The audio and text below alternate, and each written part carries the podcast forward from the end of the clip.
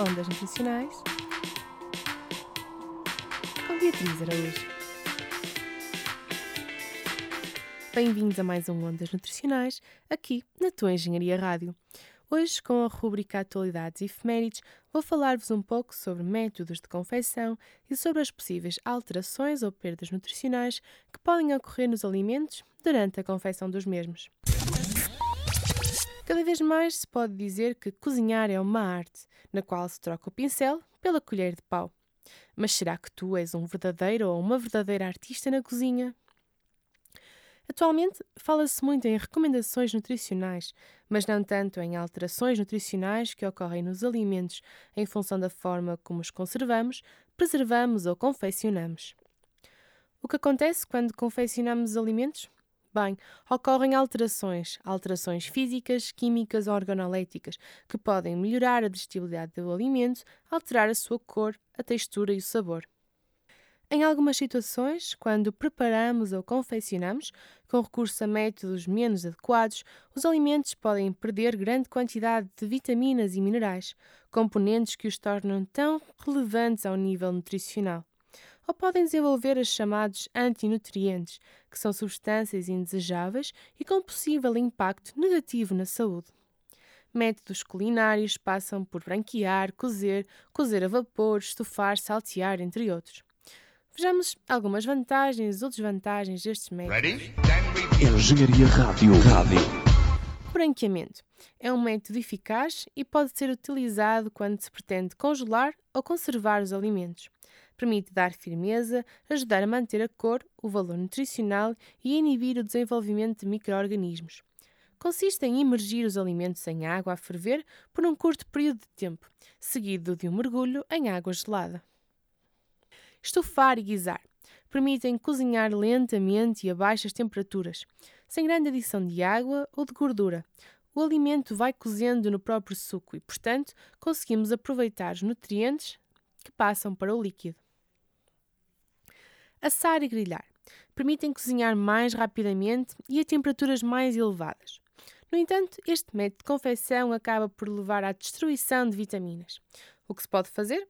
Nestes casos, pode-se colocar o alimento no forno a uma temperatura inicial superior, na ordem dos 200 a 230 graus, para secar a parte externa, permitindo reter o suco no interior do alimento. E depois, reduzir a temperatura, para completar o cozimento sem queimar. O mesmo acontece quando se pretende grelhar. A carne e o peixe só devem ser colocados na frigideira ou na chapa quando a mesma já estiver bem quente, de modo a selar o exterior e, mais uma vez, permitir o alimento manter o próprio suco, diminuindo as perdas de vitaminas e de minerais. Cozer a vapor é um dos métodos mais saudáveis e permitem que o alimento não esteja em contacto direto com a água, preservando os seus constituintes, o sabor e a textura. Cozinhar no microondas assemelha-se à cozedura em vapor do ponto de vista nutricional. As perdas de minerais, vitaminas do complexo B e vitamina C são menores quando comparadas com a confecção numa panela normal, pelo facto de exigir menor adição de água e menor tempo de confecção. Bem, relativamente aos fritos, estes devem ser evitados, claro. Quando realizados, deve-se retirar o excesso de água dos alimentos antes de fritar, que diminui o tempo de fritura e, consequentemente, a quantidade de gordura retida pelo alimento. Os alimentos a fritar não devem ser demasiado finos, diminuindo a área de contacto para as perdas e a absorção de gordura. Para relaxares um pouco de toda esta informação, deixo-te com o real mestre, o mestre da culinária.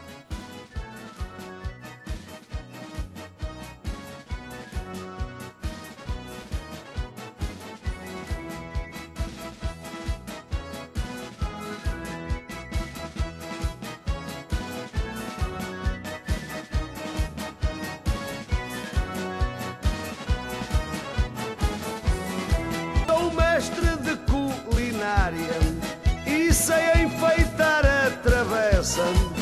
Vou comprar uma panela de pressão para ver se eu cozinho mais depressa. Eu sou o mestre de culinária e sei enfeitar a travessa.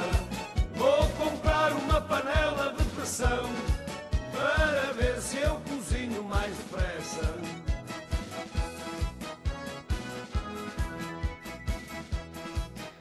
Eu não resisti em trazer este ícone para um programa sobre confecção de alimentos. Bem, continuando. Para cada alimento poderão ser utilizadas diferentes técnicas que permitam minimizar as perdas nutricionais e melhorar o aproveitamento ou a absorção destes mesmos nutrientes ao longo da digestão. Por exemplo, relativamente aos hortícolas, como os brócolos, espinafres, repolho, couve-coração, entre outros. Primeiro, devemos optar por produtos da época, um produto que amadurece naturalmente e que é apanhado mais perto do seu tempo de maturação tem um teor de vitaminas e minerais superior, comparativamente aos que amadurecem mais forçadamente, fora da época. No que toca à preparação, os mesmos devem ser lavados antes do corte, para que não ocorra lavagem das vitaminas e dos minerais nesta zona. Sempre que possível e bem lavada, a casca e os caules também devem ser confeccionados e consumidos, pelo que é parte da planta com maior teor de fibra. No que toca à confecção propriamente dita, o melhor é que estes sejam cozidos a vapor, não permitindo a entrada de água para o alimento nem a saída de vitaminas e minerais. Quando cozinhados em água, no fim da cozedura esta pode ser reservada para adição em caldos ou para a sopa, permitindo reciclar os nutrientes que passam para a água. Por fim, e assim muito resumidamente, tão ou mais importante que o valor nutricional do alimento é o que fazemos com ele, a forma e os cuidados que temos na conservação, na preparação e na confecção. Devemos optar por métodos de confecção saudáveis, cozinhados a vapor, grelhados, assados e estofados.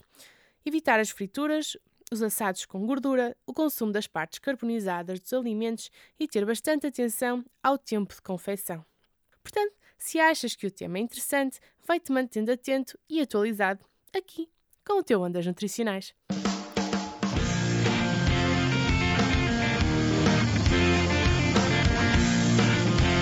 Engenharia Rádio. As grandes músicas tocam aqui.